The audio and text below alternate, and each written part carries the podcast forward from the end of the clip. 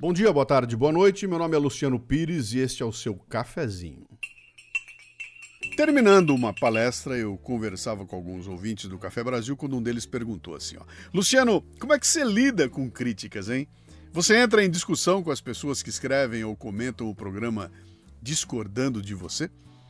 Eu comentei que eu escolho muito bem com quem eu vou discutir. E não é por arrogância, não, é por uma questão prática mesmo. O meu bem mais precioso é o meu tempo. Por isso eu tenho de ser muito seletivo na escolha de como gastá-lo. Leonardo Monastério escreveu sobre a regra dos dois desvios em seu livro Técnicas Avançadas de Sobrevivência na Universidade.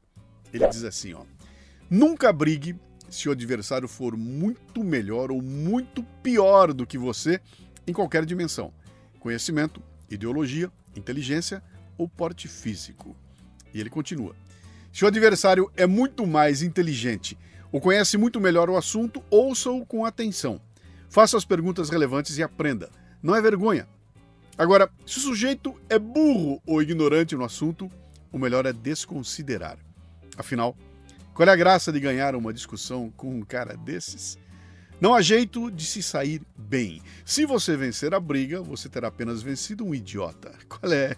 O que tem de, de, de, de bom nisso, né? O que tem de sensato? O que tem de, de vantagem nisso, né? Não é mérito nenhum. Além disso, os observadores sensatos vão lhe julgar como um covarde. Agora, se você tropeçar e perder a discussão, você terá perdido para um idiota. O que também não vai ficar bem para você. O melhor mesmo é ignorar as críticas cretinas. Olha, quem ouve o Café Brasil há algum tempo já conhece essas, essas ideias aí. Eu faço assim, ó. Se o interlocutor me ofender, é bloque na hora, direto, sem discussão. Ofendeu, não tem conversa. Alguém que pretende iniciar uma discussão ofendendo o interlocutor não merece mais do que um bloque, que é uma maneira elegante de mandar tomar no.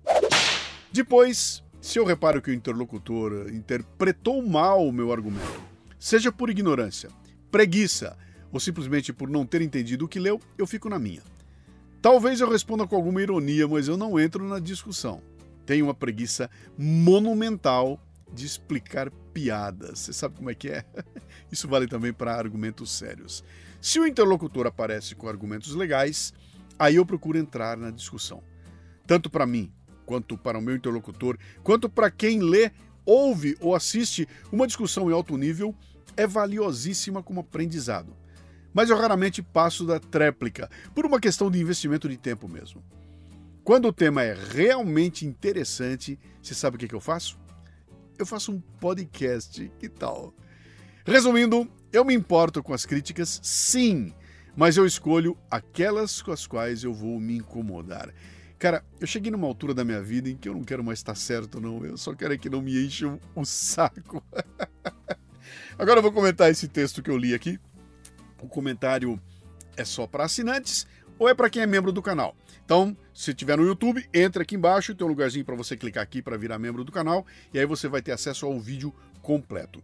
Se você não tiver, então entre aqui, olha, uh, mundocafebrasil.com, faça uma assinatura do Café Brasil em suas várias modalidades você vai ter acesso então ao vídeo completo e há muito mais. Cara, tem conteúdo ali que não acaba mais, conteúdo original de primeira linha que chega para os assinantes que tem acesso então a uma forma muito interessante de você, de um jeito leve, bem-humorado, do jeitão que eu faço aqui, ter acesso a conteúdos aí que vão ajudar você a ampliar a tua capacidade de julgamento e tomada de decisão, tá bom?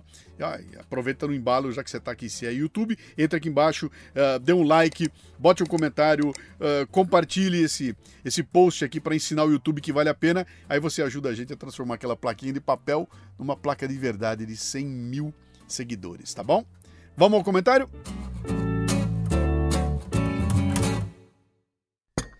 Este cafezinho chega a você com o apoio do cafebrasilpremium.com.br, conteúdo extra forte para seu crescimento profissional.